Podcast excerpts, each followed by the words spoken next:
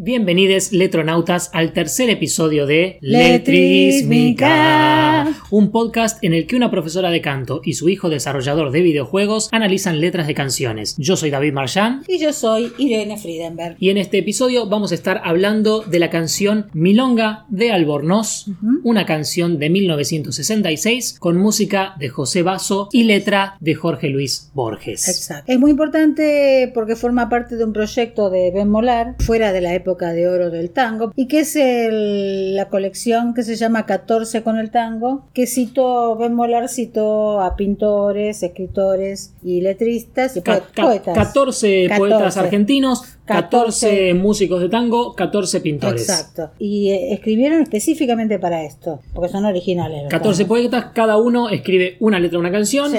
El músico le pone una Música. melodía y arreglo tangueras Sí. y una, el pintor hace una pintura inspirada en esa canción. Sí. Es interesante ver que los arreglos musicales de estos tangos son lo que en el 60 fue llamado como tango nuevo sin llegar a ser piazzoleano. Lo novedoso eran esos arreglos o la incorporación de sonidos que no estaban dentro del tango tradicional. Y tenemos, estamos arrancando con todo en nuestro tercer episodio con una letra de el escritor argentino Jorge Luis Borges, Sí. uno de mis artistas favoritos en el mundo. Totalmente. Debo admitir que me gustan mucho más los cuentos de Borges, me fascinan en comparación con su poesía. Yo debo admitir que leí muy pocas, muy pocos cuentos de Borges y que leí pocas de sus poesías, pero cada una de sus poesías, que han sido algunos, algunos meros libros sueltos, me abismaron. Borges tiene un mundo poético muy flaco de metáforas, pero algo filosófico y donde parece realmente el sujeto estar solo frente a un mundo que conoce a medias y a medias le es hostil y es un sujeto muy especial el sujeto de la primera persona de, de Borges en la poesía. En este caso no habla él, habla de un personaje, Ujú. pero bueno, eh, Sujeto muy particular. un sujeto muy particular, sí. A mí su poesía en general no me super motiva. Sus cuentos sí, por supuesto. Y es fácilmente el escritor más famoso argentino Sí. de la historia, por lo menos hasta, hasta ahora. Hay, algún, hay un relato que vos me hiciste leer que yo después lo usé para una clase de técnica vocal. El de los laberintos. El del- Bueno, el- hay millones de No, cuentos no. de Borges sobre laberintos. No, era algo corto sobre unos reyes. Sí, el, el cuento más corto es sobre dos reyes Sí. Un rey que es un poco más occidental le muestra a un rey un poco más árabe su... Civilización y barbarie. Totalmente. Pero igual da vuelta a eso. el Sí, sí, sí. Le muestra su laberinto súper gigante y se pierde durante toda una tarde el rey más árabe y queda como humillado. Y después el rey árabe le agradece, se va y años después invade el reino de su colega, lo secuestra lo deja suelto en el desierto y le dice, vos me mostraste en, tu, en ese año tu laberinto más impresionante, este es mi laberinto más impresionante y lo deja en el desierto para que trate de escaparse. Impresionante, impresionante y hermoso para leer, hermoso para practicar lectura, hermoso para trabajar la voz, hermoso para interpretar. Bueno, no nos distraigamos mucho, tenemos bastante de lo que hablar porque esta es una canción mucho más narrativa en la que hay poca metáfora que desenmarañar, pero mucha historia que leer, son como ocho estrofas. Sí. Así que vamos a una lectura en frío, sin melodía, Sí. de la letra de Milonga de Albornoz. Ahí va. Alguien ya contó los días, alguien ya sabe la hora. Alguien para quien no hay ni premuras ni demora. Albornoz pasa silbando una milonga entrerriana. Bajo el ala del chambergo, sus ojos ven la mañana. La mañana de ese día, del 890. En el Bajo del Retiro ya le han perdido la cuenta de amores y de trucadas, hasta el alba y de entreveros, a fierro con los sargentos, con propios y forasteros. Se la tienen bien jurada más de un taura y más de un pillo. En una esquina del sur lo está esperando un cuchillo. No un cuchillo, sino tres. Antes de clarear el día se le vinieron encima y el hombre se defendía. Un acero entró en el pecho, ni se le movió la cara. Alejo Albornoz murió como si no le importara. Pienso que le gustaría saber que hoy anda su historia en una milonga. El tiempo es olvido y es memoria.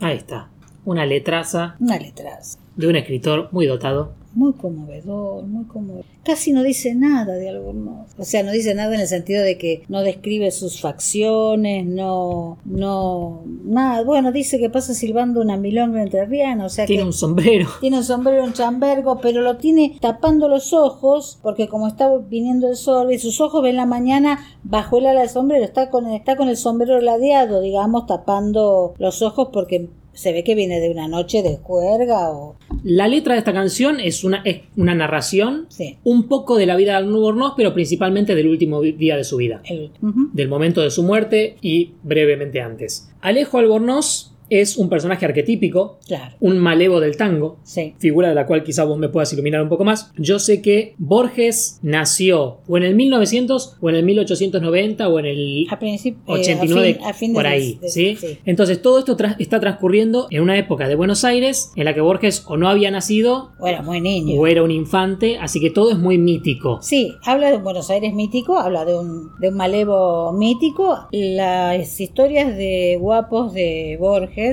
por supuesto, no las vivió.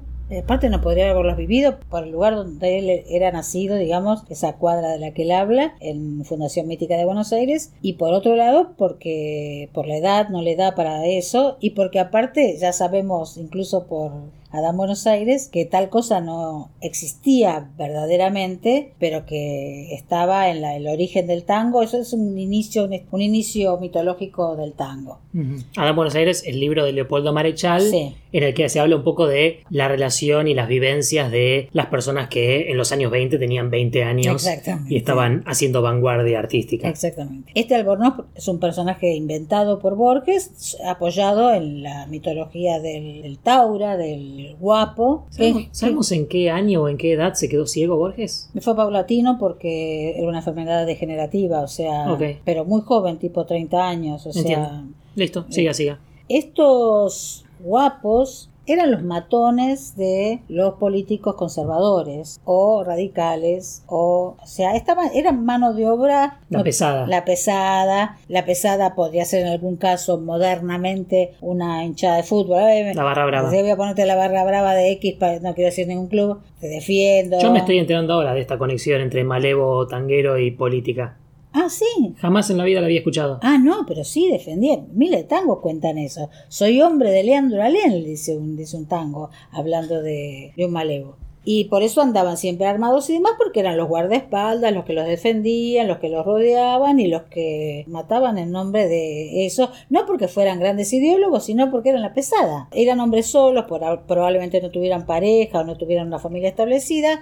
Y por eso eran estos hombres que también viene con el tango la mitología de la madre y es siempre el regreso al pasado y aquella idílica madre en el fuentón mientras el hijo tarambana es un guapo que sale a bailar. Sí, no, era, no Eh. eran gente que un, que un sábado a la medianoche estaban con la madre grabando un podcast. No, no, de ninguna manera. Tampoco jugaban juegos de rol ni nada de esas cosas. Ok.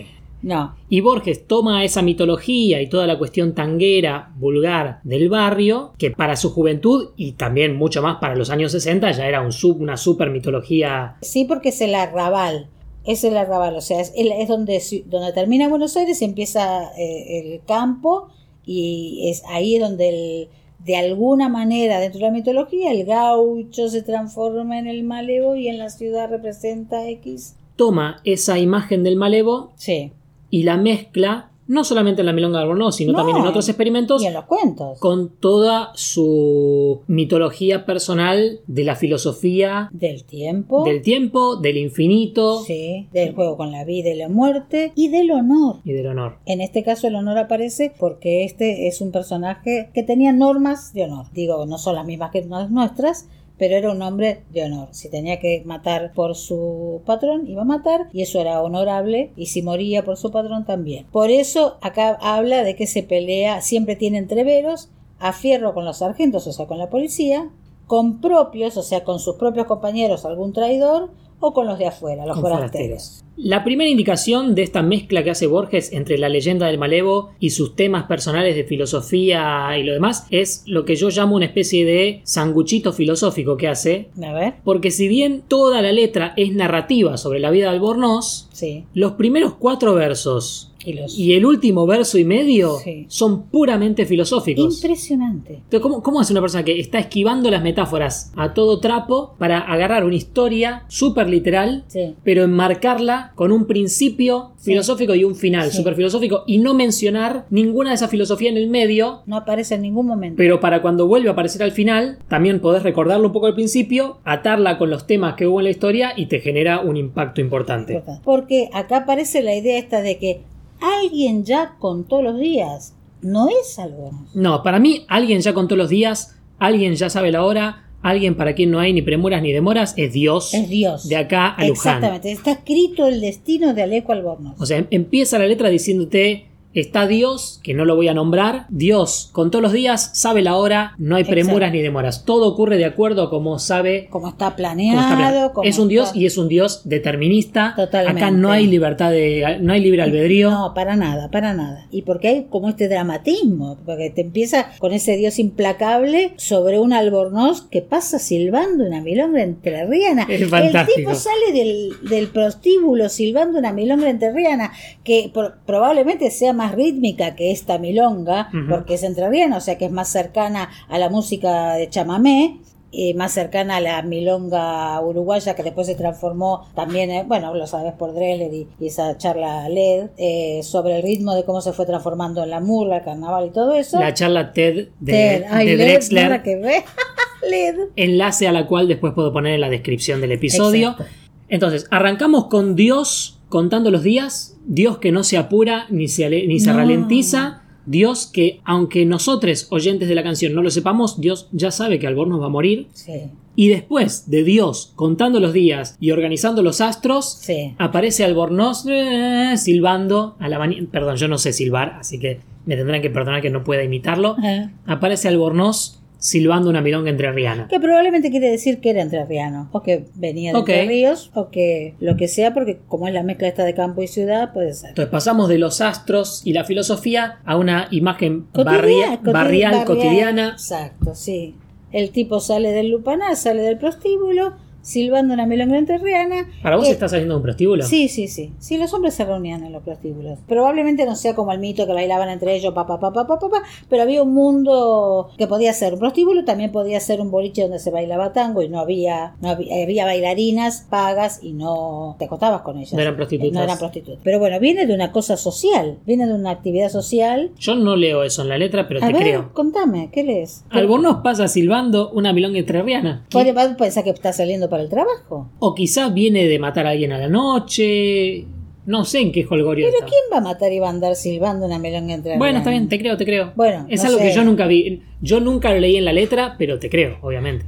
Bueno, puede, puede ser que pienses eso y que esté bien también. Entonces, bajo el ala del chambergo, sus ojos ven la mañana. Sí. El chambergo es un sombrero. Es un sombrero aludo. Ahí sabemos que Está- está, amaneciendo. está amaneciendo. Primera mención de que está amaneciendo. se protege con el ala del sombrero, protege sus ojos para que no le dé el sol de golpe. Por eso digo que viene de la luz artificial. Tenemos entonces la continuación de esta imagen cotidiana, porque está amaneciendo, él está caminando por afuera, y además Alejo Albornoz es misterioso. Sí, La primera vez que lo hemos mencionado está oculto detrás de su sombrero. exactamente. Es decir, no necesariamente está oculto detrás de su No, sombrero, pero, no, por, pero cómo se no se genera la los ojos. por cómo se genera la imagen a través de, de la letra, Sí. tiene la cara semi escondida. Semi escondida. Entonces, ahora se referencia a unas terceras personas que no son, no son Dios, sino que son espectadoras de la vida de Alejo. Empezamos con la mañana de ese día del 890. Sí. Nos sitúa en tiempo, por si nos quedaba alguna duda de que era un malevo tanguero, vamos al Bueno, 890, totalmente. sin duda. Y si necesitamos más, Más lupanares, prostíbulos, lugares danzantes. en, el bajo del retiro, que para mí no significa nada. Para mí sí. Si vos me decís que eso es lupanar y,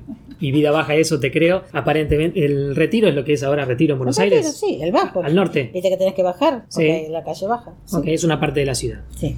No, para que la gente que nos está escuchando no piense que es el retiro en el sentido literal. retirarse, Una- claro. un no, no. sustantivo. Es un barrio. Es un barrio de Buenos Aires llamado El Retiro. Sí. Bien, y ahora sí vamos a otros personajes. Sí. Esas personas y en ese día ya no pueden contar todos los amores que tuvo Alejo Le han perdido la cuenta perdido. de amores y de trucadas hasta el alba. hasta el alba. O sea, todas las noches que podía, que serían la mayoría, él se dedicaba al amor y a jugar al truco. Y aparte a pelearse. Sí. A ver, la pelea siempre por el honor. No es una pelea de borrachos, ni, ni es una pelea por una mujer, o por ahí podría ser por una mujer, pero esos entreveros son los mismos de la mitología, de que se ve a los, Sí. a los este, guapos Sí, que en el, en el peleando. mundo real probablemente muchas serían de borrachos. Sí, pero- en el mundo real sí. Bien, Sí. interesante el juego que hace. eh, estábamos hablando de, antes de qué, de qué recursos poéticos Sí. íbamos a mencionar por nombre y uno de que, al que seguíamos volviendo era el encabalgamiento. El cabalgamiento es terrible porque esto está escrito en, en verso y si uno lo puede leer todo prosificado porque está encabalgado, o sea que si en el bajo del retiro ya le han perdido la cuenta de amores y de trucadas. No, y de ahí- amores y de trucadas hasta el la- alba. hasta el alba. Explicación breve. Encabalgamiento se le llama al recurso poético en el cual una oración o idea se continúa desde el final de un verso hasta el principio del siguiente. Totalmente. Es decir, lo más tradicional sería que por cada verso tirás una idea que más o menos cierra y encabalgamiento, en cambio, es cuando la idea no cierra y tenés que seguir Exacto. leyendo para cerrar la oración. Entonces, a modo verso sería, la mañana de este día del 890, en el bajo del retiro ya le han perdido la cuenta. Porque cuenta rima con 90 y ahí termina la estrofa. Perfecto. Pero no, a nivel sentido tenés que seguir leyendo. Ya le han perdido la cuenta de amores y de trucadas. Y trucadas es lo que termina el verso, pero Sí. también tenés que seguir leyendo. De amores y de trucadas hasta, Hasta el el alba y, y de de entreveros.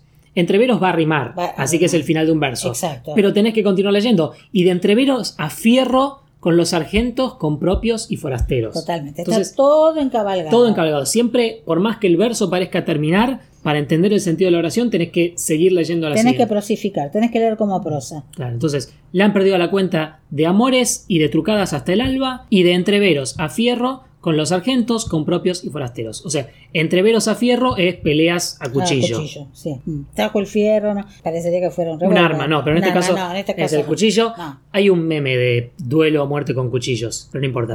No sé. A Bueno, fierro con los sargentos, con propios y forasteros, como vos habías dicho, eso significa con policías, con gente de tu propio barrio y con gente de afuera. sí, tu propio barrio, tu propio partido, de tu propio jefe, Mm, lo que Entonces, fuera. por un lado sargentos, por otro lado propios y por otro lado forasteros. Sí. Son todos los enemigos de Alejo Albornoz, que además son todos los enemigos posibles. Posible, parece que sí. sí. No puede tener más, no puede tener ningún Bueno, enemigo que no ser que sea. saliera con una chica casada y, y, bueno, y estar- tuviera el marido. Ah, Pero quizá es otro- pues, otro es posible. Otro posible, pero no aparece.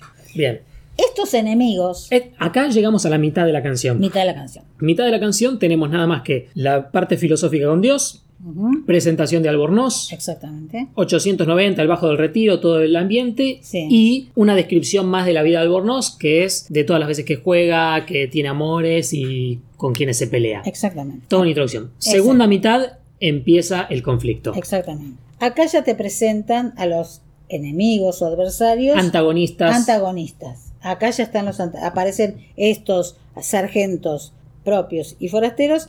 O sea, no es que son sargentos propios, sino estos sargentos, gente de su grupo o gente de afuera. Hay ahí gente que se la tiene jurada. sí. Lo quiere matar, se la tiene jurada, algo hay algo pendiente que no se resolvió en un duelo y eso se resume diciendo que se la tiene jurada más de un taura, o sea, uno de su nivel, un taura, un, un guapo, y más de un pillo, que es poco más bajo por ahí, un ladronzuelo o algo Sí. así. Acá hay varios argentinismos. No sé cuál será nuestra audiencia Ah. eventualmente, pero por las dudas, tenérsela jurada a alguien significa tener una enemistad o haberle prometido que te vas a vengar de alguna manera de algo que te hizo. Sí, es una está- estás esperando que se cumpla la venganza, Sí. o sea, estás esperando el momento de vengarte, te la tengo jurada.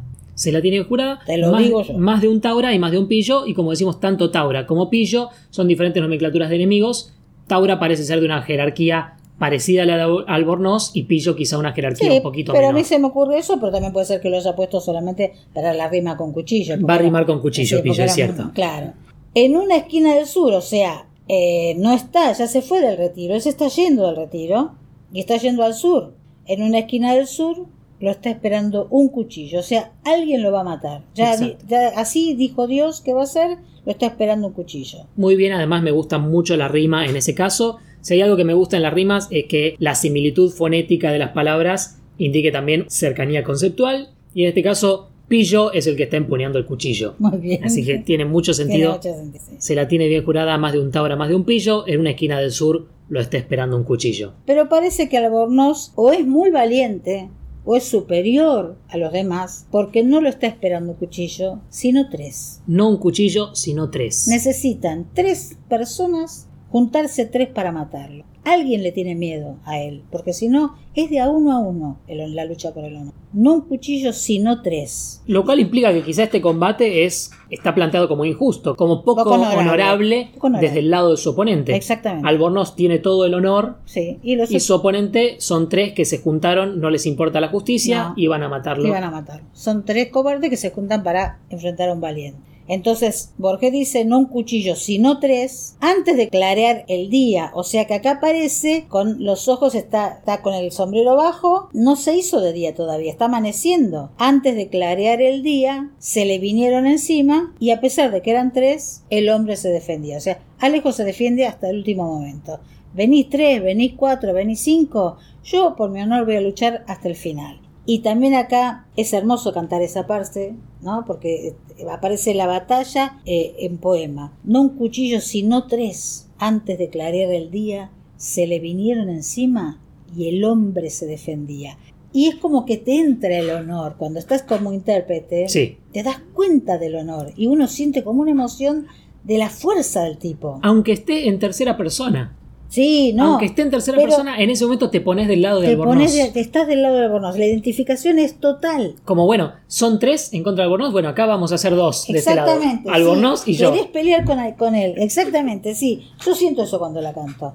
Bueno, viva Albornoz. No me importa lo que haya él. Pero eh, también, imagínate, son tres contra uno, hay que meterse. Sí. No sé, nunca me metí en ninguna pelea. Yo tampoco, y no me metería. sí, te metiste en el robo aquel acá en... en- no Fue, fue muy fácil, fue muy fácil meterme Sí. en ese robo. No, pero es mi hijo y para mí es re valiente. Muy bien, y viene la última estrofa. Esto fue, eh, ahora atravesamos los tres cuartos de la canción, Sí. se planteó el, el conflicto y ya casi que rompe el conflicto final, clímax, arrancamos con lo que puede ser la última estrofa o las últimas dos, dependiendo de cómo las dividamos, Sí. pero ya el último cuarto de la canción. Exactamente. Lo primero que aparece ahí es una posición filosófica ante la muerte, una actitud ante la No, muerte. lo primero que aparece es una descripción Sí, pero ah, bueno, de la acción. De la acción. Un sí. acero entró en el pecho. Se lo met- le metieron un cuchillo en el pecho. Otro tipo de metáfora en el cual el acero representa el cuchillo. No es metáfora eso. Dijimos que esto es una parte por el todo. Algo como O metonimia o algo por el estilo. Bueno, no estudiamos mucho. Para... Bueno, un acero entró en el pecho y la actitud del héroe. Ni se le movió la cara. Ni se le movió la cara. Y acá viene la actitud. La actitud ante la muerte.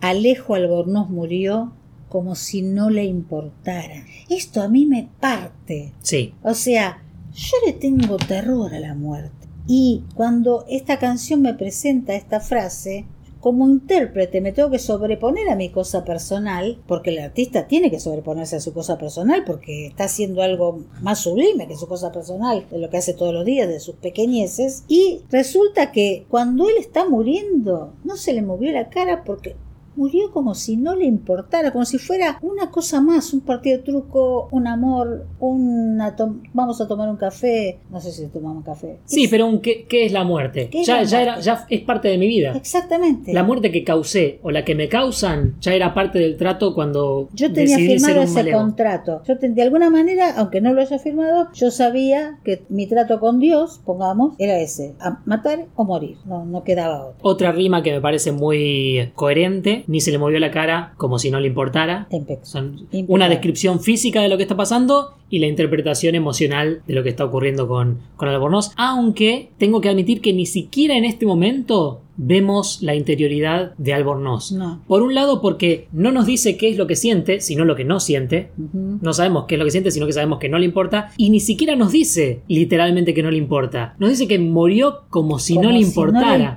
Entonces, el narrador tiene acceso nada más a lo exterior. Totalmente. El narrador es como si estuviera viendo a Albornoz morir y Nada. sabe perfectamente qué es lo que está ocurriendo y, y la, la falta de emoción que está mostrando, pero en ningún momento se mete en su cabeza, ni, ni siquiera logra penetrar en su cabeza No. y decirte qué es lo que siente. No, Sol- eh, solamente lo que logra ver Bueno, pero a- a mí superficialmente. ahí me parece, ahí, a mí me parece en la interpretación, cuando uno lo canta, cuando yo lo canto, como una danza. Esa pelea es una danza donde el herido cae con elegancia. Sí, y además es una manera muy. Tiene un gesto muy solemne que es mencionarlo con el nombre completo. Claro. El nombre es Milonga de Albornoz y hasta ahora solamente lo llamamos Albornoz. Sí, Una vez, creo. sí, el gorno pasa silbando una milonga terriana. Y al final de todo se nos revela un detalle personal extra que es su nombre de pila, Alejo. Es un hermoso nombre. Es un hermoso nombre, además empieza con A, así que Alejo Albornoz tiene su sentido. Alejo es un personaje distante, así que si interpreto mucho podría hasta decir que el, significado del nombre también juega ¡Alejo! alejar. Alejar. Borges, qué hijo de puta. Es un personaje lejano y se lo menciona con nombre completo de manera solemne, como quien mencionara el nombre de su pareja completo antes de proponerle matrimonio. Sí. O una madre que cuando tiene que retar a un hijo le dice el nombre completo. Le dice el nombre Habita Dios Marchand.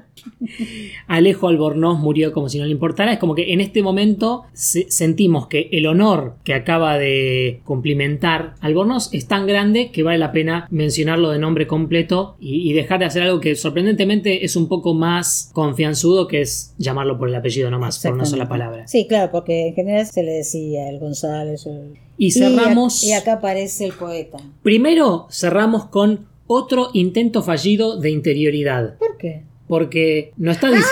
Ah, muy no, bien. no dice que a Alejo le gustaría. No. Dice, pienso que le gustaría saber que hoy anda su historia en una milonga. El narrador ejerce quizá el único momento El único momento en primera persona. de, de un verbo en primera persona. Pienso, el narrador dice pienso.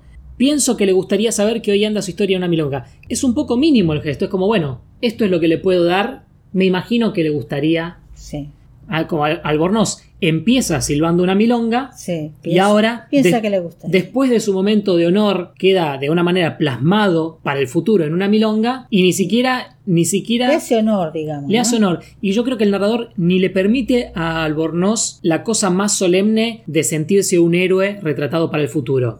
Porque no es. eh, No, porque- se enorgullecería de tener su honor planteado. No, Es- porque eh, Borges hizo poemas para héroes. Y acá no habla del mismo modo. Claro, Alejo Albornoz es un antihéroe. Es un antihéroe. Pienso que le gustaría saber que hoy anda su historia en una milonga. No le escriben un himno, le escriben una milonga. En el arreglo musical, ahí hay una variación, una pequeña variación.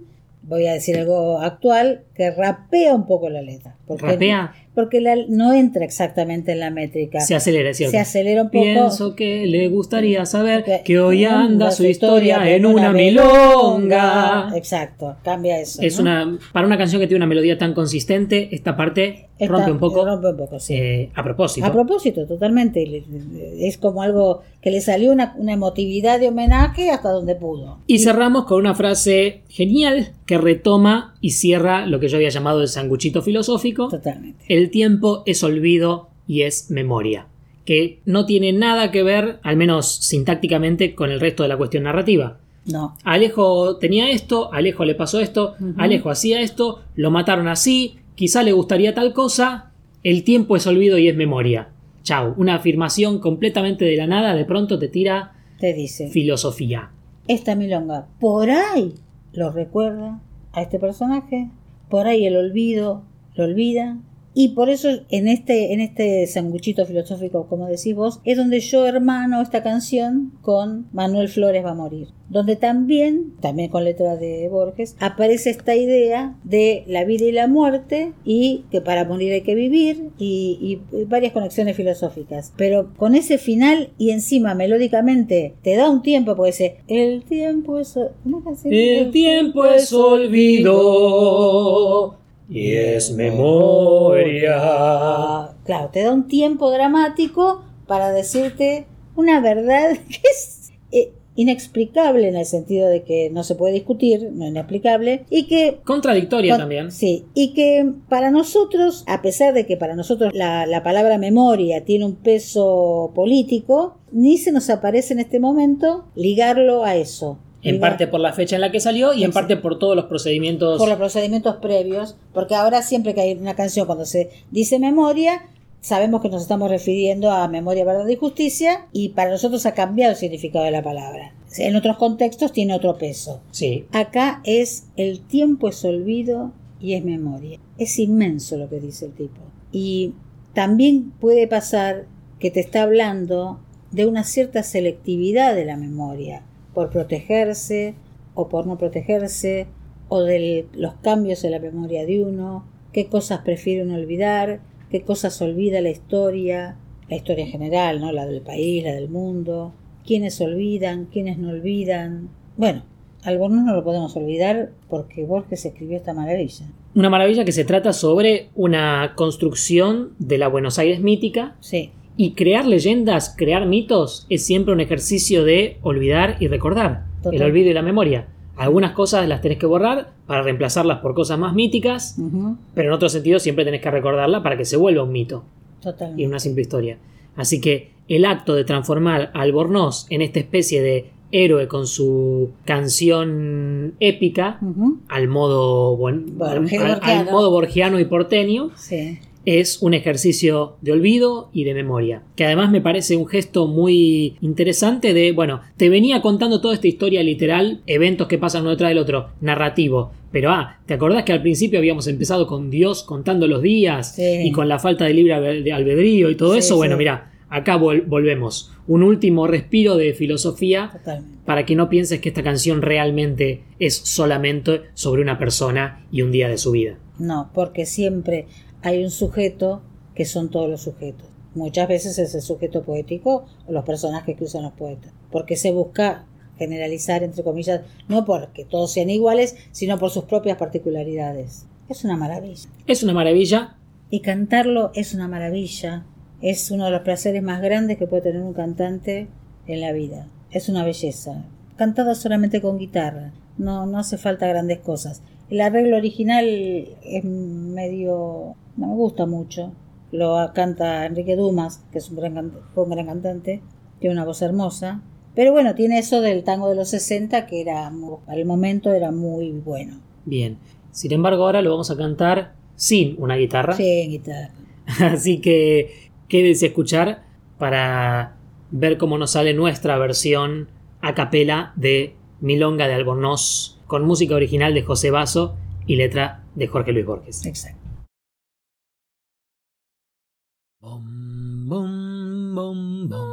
Alguien ya contó los días, alguien ya sabe la hora, alguien para quien no hay ni premuras ni demora.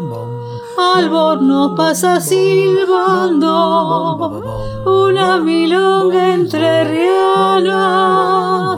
Bajo el ala del chambergo, sus ojos ven la mañana, la mañana de este día del 890 en el bajo del retiro ya, ya le han perdido la cuenta de amores y de trucadas.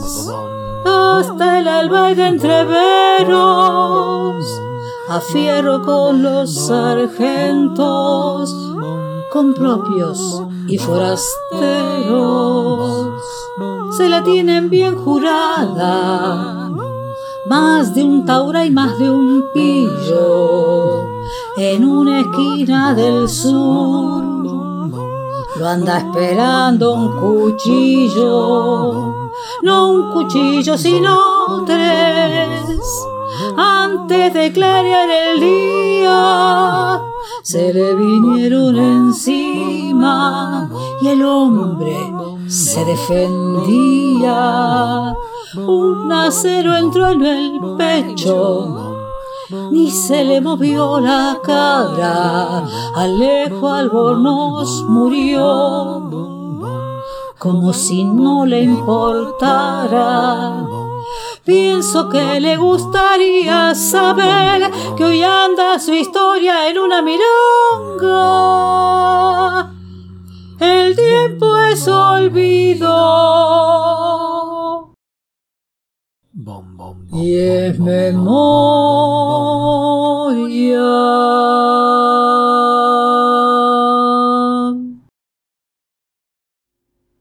Letrísmica es un programa coconducido por Irene Friedenberg y coconducido y editado por David T. Marchand. Escríbanos a letrísmica.gmail.com. Escúchenos en YouTube, Facebook, Spotify, iTunes, Anchor o donde sea que escuchen podcasts. Y suscríbanse para no perderse un solo episodio.